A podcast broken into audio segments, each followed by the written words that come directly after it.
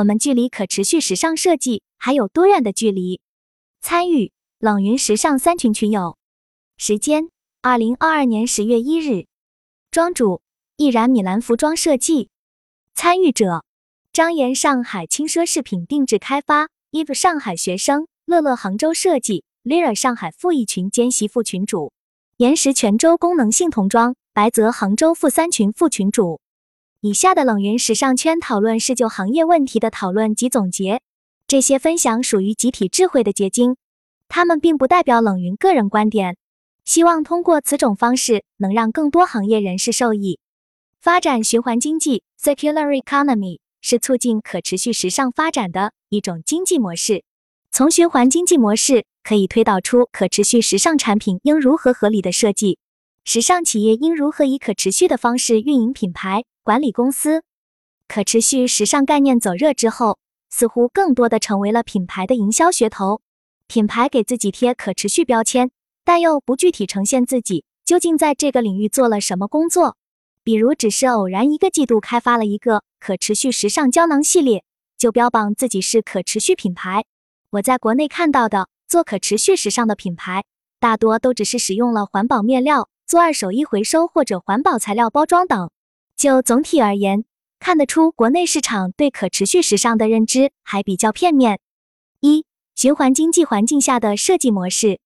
一、新型的设计理念。在谈循环经济环境下的设计模式前，我们先来谈谈当下环境对服装设计师有些什么要求。在国内上本科时期，我觉得服装设计师除了会设计，也要懂打版工艺、面料工艺、材质等。但实际上，仍然有很多毕业生不重视，也不具备这些能力。而循环经济环境下，对设计师则提出了更高要求。目前国内好像还没有太多招聘专门可持续服装设计师的岗位，所以我不了解他们的招聘要求。但我认为有一点是可持续时尚设计师必须掌握的，那就是循环经济体制下的新型设计思维。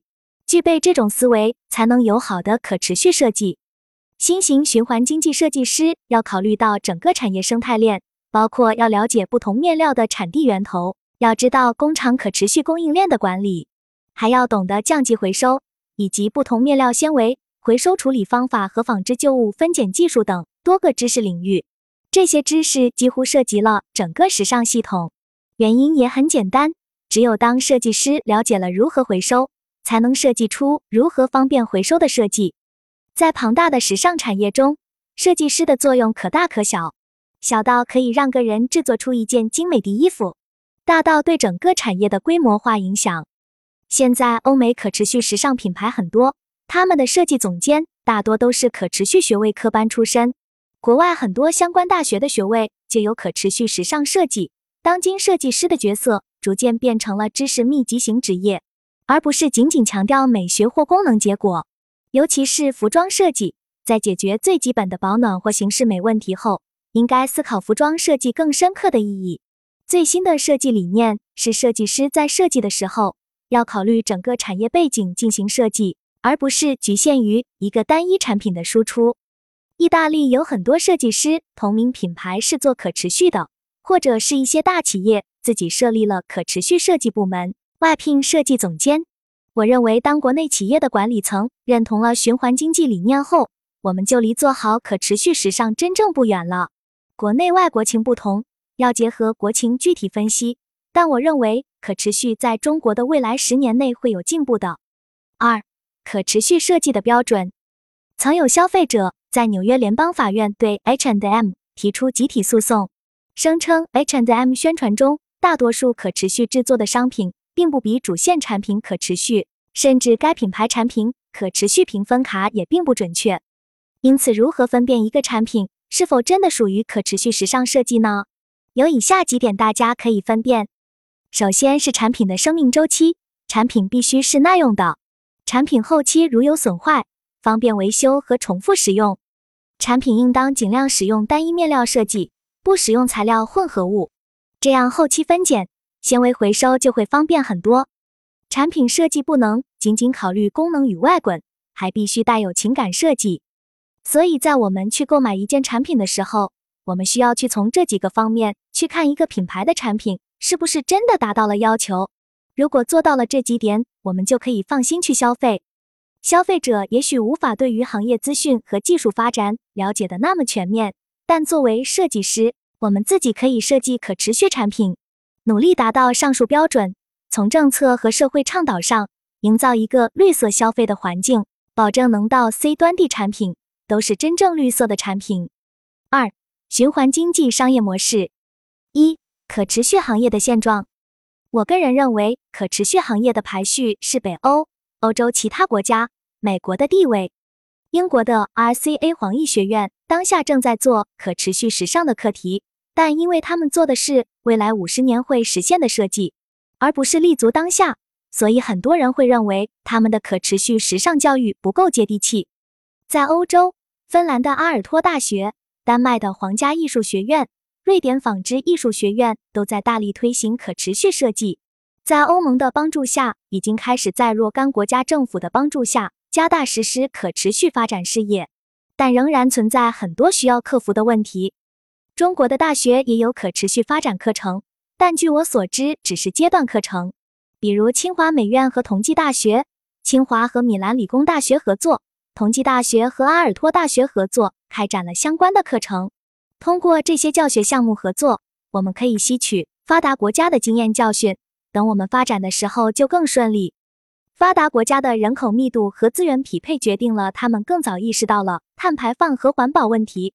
比如在疫情环境下，饰品产业销售每年成倍数增长，市场前景很好。但在饰品制作中，电镀工艺属于重污染，所以我们出口欧美的饰品都是要做很多重金属检测。但国内市场目前还意识不到这些，最多就是了解一下是否会过敏。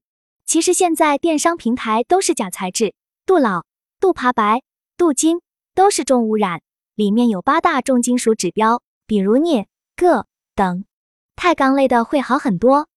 从当前时尚产业现状，想要建立完整的循环经济体系，我自己总结了以下几个方面：一、设计师方面，我们上面提到了做好可持续产品需要达到的设计要求。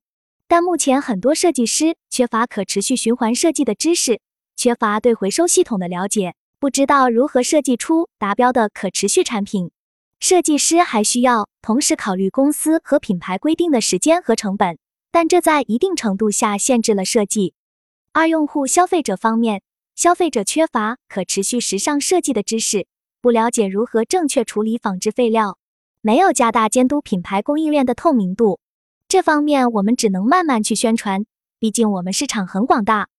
三、关于材料供应商方面，可持续的供应链比传统的供应链多了几个环节。目前供应商缺乏可回收且合格的纺织废料，供应商没有积极的参与并面向消费者公开透明度，供应商缺乏行业之间相互分享信息。但现在有了服装全生命周期管理系统，正在向好发展。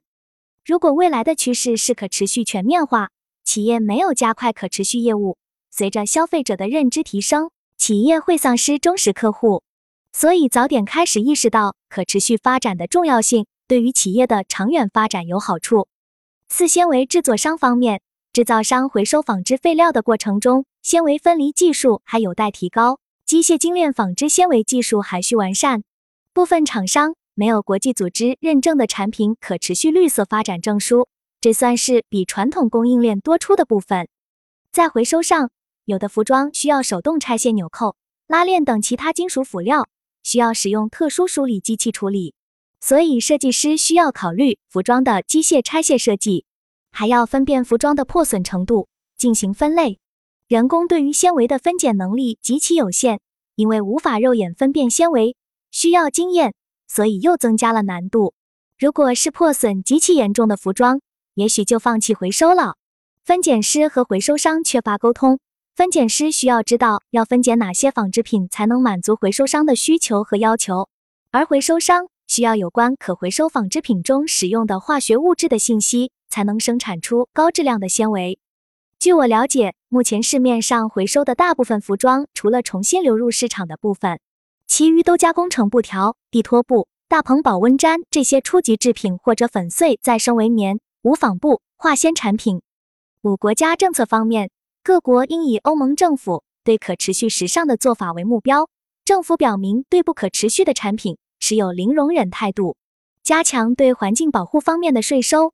服装再加工产业实现系统化、可持续性发展需要政府的严格监督，因为消费者没有任何义务去将他们的衣服送去重复利用和回收。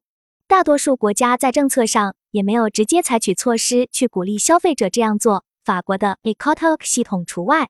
但随着环境问题的凸显，欧洲一些城市开始直接或间接地介入对旧纺织品的管理，比如哥本哈根、哥德堡、安特卫普、罗马的 Albano Lasalle 政府等。二、消费者的观念塑造。消费者的观念塑造，特别是普通消费者的消费观念尤为重要。在中国的时尚市场中，显示消费者的网购行为最为普遍，再加上商家的双十一等促销活动对消费者的吸引，导致广大消费者冲动消费。冲动消费的后果就是产生大量的纺织品废料，甚至全新的服饰闲置浪费。那些十几块买回来穿一两次就再也不穿的衣服比比皆是。现在太多消费者盲目跟随时尚趋势，并不真正了解自己的穿衣风格。有的消费者则是受到自己生活环境中的影响，比如在企业里工作会需要更多可以在公司里穿的服饰。个人风格穿衣是表达自己的身份方式。消费者需要保持真实，了解如何通过一个人的服装风格反映真实的自我，这就是认识自己。所以，我们需要帮助消费者建立正确的消费观念，了解自己的穿衣风格，学习更多的搭配技巧，不盲目冲动消费各种各样的服装，从而理性购买与自己风格更吻合的服装，减少产生更多的旧纺织品。很多穿搭博主对此起到了很大作用。如果过度关注时尚趋势，服装会更换的很快。我更偏向于一件衣服比较百搭耐穿。在购物时，不要简单的追随最新趋势或模仿别人穿着。我鼓励找到自己的风格，反映真实的自我。在深思熟虑之后再进行消费。在购买这件服装的同时，考虑这件服饰与自己的衣柜中的哪些衣服可以搭配，搭配几身。还需要有长远眼光，思考这件衣服。自己可以使用几个季度等问题。三、经济模式循环。当前大部分时尚产业仍以获取、制造、处置的线性经济模式为主，这种模式依赖于大量廉价、易于获取的材料和能源。环形或圆形经济就是加上了回收，然后再回到设计原点。这其中有两种模式：一侧重于再利用和产品寿命延长实践的产品特定循环。和侧重于材料的特定材料循环回收利用。二，在设计产品时优化生产，通过实现产品的有效再利用和材料的回收来消除浪费。大家是否知道有一些公司是可持续设计咨询公司吗？品牌可持续设计咨询公司就是帮助品牌公司策划和处理有关于可持续设计的项目，包括旧纺织品的化学纤维到新纤维回收，将消费后的服装和滞销商品。与循环时尚企业相匹配，可持续设计咨询公司业务关键在四方面：回收材料、投入市场、信息和技术。这是循环经济影响下产生的新型公司。公司可以自动对旧衣服进行分类，以评估每件衣服的价值，并将其引导至最佳循环目的地回收、升级再造或再利用，帮助传统线性经济企业公司成功转型循环经济公司。我觉得执行设计师也多少需要一些这方面知识的补充，才可以与设计总监沟通流畅，满足总监的设计需求。三、循环经济模式下的纺织品废料。大家知道国内回收市场是自营公司经营吗？国外的回收市场目前比较分散，由不同的参与者组成，如慈善机构、市政回收中心、社会企业等等。许多国家主导行为者仍然是非营利慈善机构。我们需要这些公司。瑞典回收旧服装的慈善机构就占百分之九十。新衣消费和旧衣产业息息相关。新品的服装生产和消费在过去十五年翻了一倍，而二手服装和纺织品的二级市场和报废市场难以跟上输出速度。全球市场的二手服装供过于求，市场已经饱和。最大的挑战就是低质量的快时尚商品数量不断增加。这些商品因为材质等问题无法最大价值的实现回收再利用，所以我们需要倡导快时尚改革，更需要废料回收的一站式解决方案来更好的解决回收再利用问题。这里的一站式回收，说的是为消费者提供一站式的服务。该服务根据产品质量和消费者需求进行细分，包括地理投放地点和邮件取件服务。这些需要一些私营企业去做，或者自主品牌回收自己的服装。